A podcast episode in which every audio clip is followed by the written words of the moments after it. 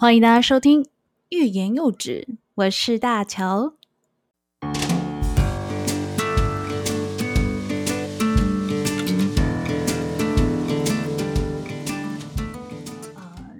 试播集。那这一集呢，我会简单介绍一下我自己跟一些心路历程，应该可以这么说。嗯，我现在在菲律宾，那已经。在国外工作是第六年，要准备第七年的样子。嗯，在您现在听到这个这个集数之前呢，我其实呃试了另外一个节目名称，那觉得这个题目起来太大了，然后要研究的东西其实很多，那。我并不是嫌他东西要读的多，我也不是觉得这个题目太大，可能会引战，或者是会被大家呃放大检视。我是觉得在那样的一个题目底下，要很小心翼翼去处理一些呃主题跟新闻的内容。那讲的太多太细，可能听众朋友他就大家都会觉得啊。换台吧，那讲的太主观，当然不是不可以哦，是绝对是可以的。但我是一个很没有自己很我我的个性没有很强烈，就是我我没有我不是那种呃我要这个我就是要这个，我反而会避免成为这样的一个人。所以，我我在做分析研究上面，我没有办法提出非常精辟的分析。但是又脑袋会有很多想法，然后所以在这中间拿捏上面，我觉得是需要很多时间去做学习的。那欲言又止这个节目名称呢，是我自己哦，我常常是一个欲言又又止的人，但是内心不是没有想法的，我是有想法的，但也不能特别说哦，因为像这样一类的人，可能是口语表达不足啊，他脑袋所想的跟他的嘴巴是跟不上的。你知道，当你在社会环境久了之后，常常的欲言又止这个情况呢，是，呃，第一个可能环境所逼，然后第二个是对方可能太过于强势，或是蛮横无理，你已经不太想跟他沟通了，因为你知道，就是你这是没有用的。然后各个情况，你你都会欲言又止。那我就是会选择在冲突底下安静的，尴尬底下。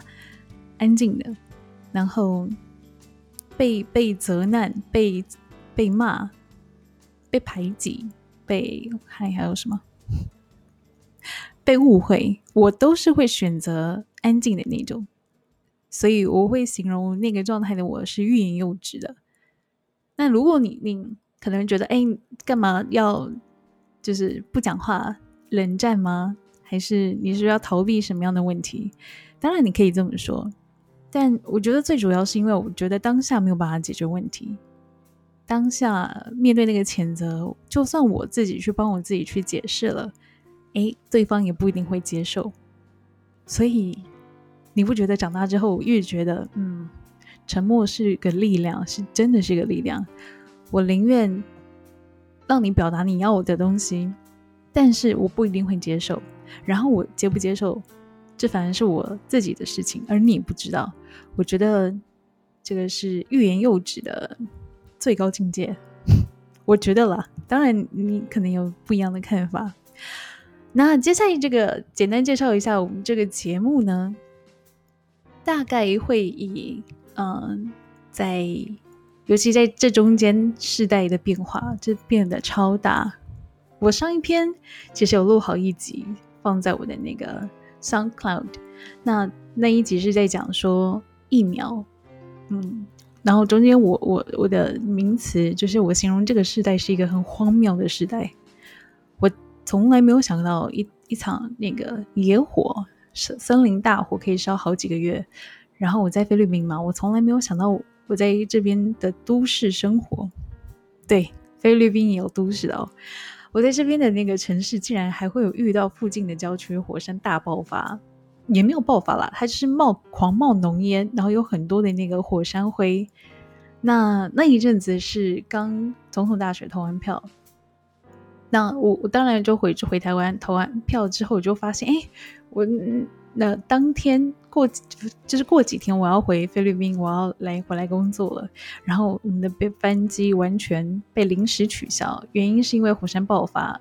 这蛮严重的。如果你们那个时候在今年一月份有看到嗯照片的话，或者是你现在想要 Google 的话，你都是可以查得到的。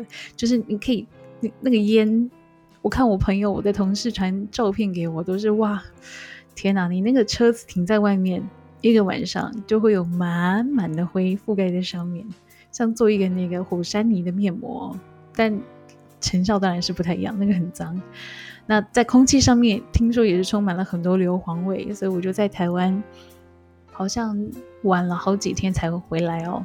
那回来的时候就回不去了，没有了，因为中间还有发生一件事情。第一个就是，嗯，后来火山爆，就是空气可能没有这么好。我刚从台湾回来，在机场上面，然后刚好我朋友也感冒嘛，好像美国流感之类的。那就是回家的路上，可能有吸到外面的空气，我不知道我怎么生病的。反正就是回来菲律宾第二天，我就发现我自己不对劲。早上起来我就发现肺部不是肺部，就是你是呼吸困难的。你你深呼吸进去的时候，我自己的呃右腔的那个肌肉那边，就是右边的胸部在上面一点点，就是。会痛的，然后你是完全没有办法起床的。呃，我印象很深刻，就是我那一天基本上是躺在床上，我只是叫天天不灵，叫地地不应，然后又是一个人自己住在外面。当然你可以划手机啊，你可以回复别人的信息，但我不敢跟别人说。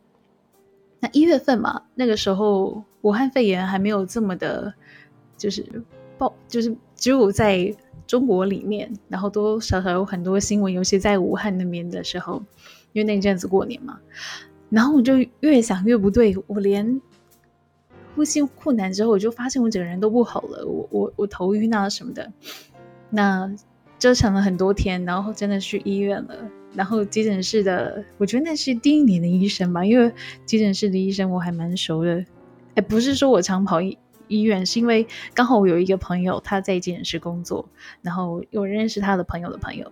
So anyway，我就没有看过这个，就是我的主治医生是一个女医生，我看看起来很年轻，大学刚毕业，她就说我是一个呃急性的感冒。那当然我就吃药啊什么的，但还是没有好，而且更可怕的是，我晚上时间我就开始会发烧，然后我还硬去工作，后来我就发现我真的撑不住，我快哭出来了，那就是做报告去扫 X 光，You know what？我就真的得到肺炎了，但不是武汉肺炎，是菲律宾火山肺炎吧？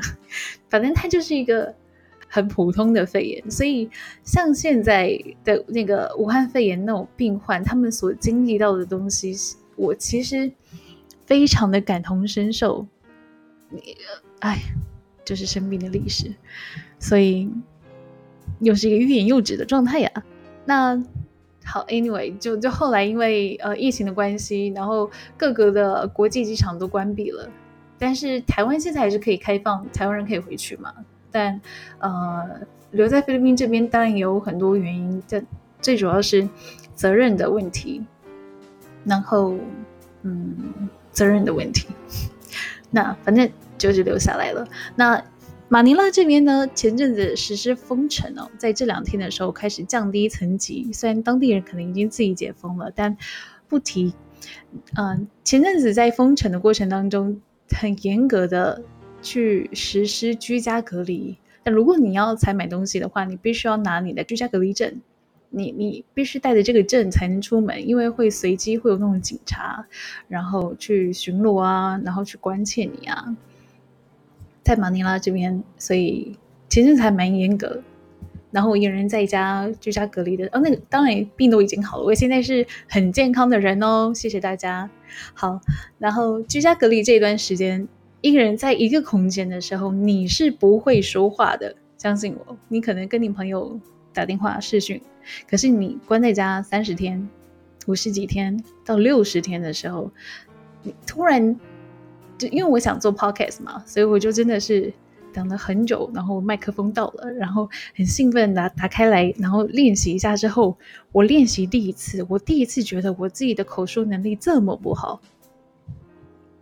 呃，当然现在这这这样的一个成果，各位相信哦，我真的是每天花了好多时间在写稿跟念稿。然后讲的支支吾吾的，然后就是都不标准啊，发音都不标准，然后一点逻辑性都没有。然后我就想说，天呐，我我我怎么丧失了一些表达能力了？还蛮惨的。那很庆幸啊，我有想要做 podcast 这件事情，因为。我不会一个人在家没有说话了，耶！至少你有找到一个理由、正当性，然后可以在家很开心的说话。好像你坐在我旁边，或者是你在现在躺在床上，你躺在我旁边，或者是 躺在旁边，或者是你在吃早餐，然后你坐在我对面，哎，这个就很棒了。嗯，就至少在心理上面，你会有个。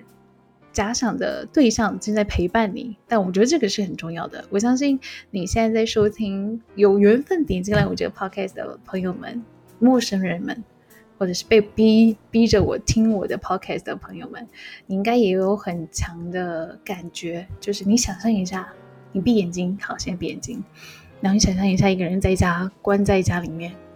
好，你该做的都做完了，你要追的剧都追完了，你要刷的脸书、Instagram 怎么刷都是同一则，然后怎么大家都不更新，前三则还是一模一样，然后广告还不断涌进来的那种感觉，没错，嗯，所以就当做学习吧。所以接下来的这个 讲的是十分钟废话，接下来的这个节目呢，我会不会这么废话连篇了？就是。呃，会比较主题性、针对性的，然后透过我自己的一些想法跟你们一起做交流。然后我其实很很期待，就是各位朋友、陌生的朋友们，如果你听到这个 podcast 的话，那在每个主题下面也留言，让我知道你的想法。那主题会是什么呢？就会比较偏社畜上面的，不一定是职场哦，就是呃。国外上面的经历跟一些心得，然后稍微放一个主题上面，然后把我的这些心得跟你们分享。那当然也会有很多很有趣的故事，希望大概是这样子。好啦，那如果你不介意的话，记得往下点一则，我应该是会跟第一集一起上传的。我我不太会让这个前传，就是这个废话连篇的这一篇。呃，孤零零的放在我 podcast 的节目单里面，我觉得太丢脸了，因为他就是一个没有什么主题性，我就是一个自我介绍的人。那好，就这样，我们第一集见，你可以点下一则了，拜拜。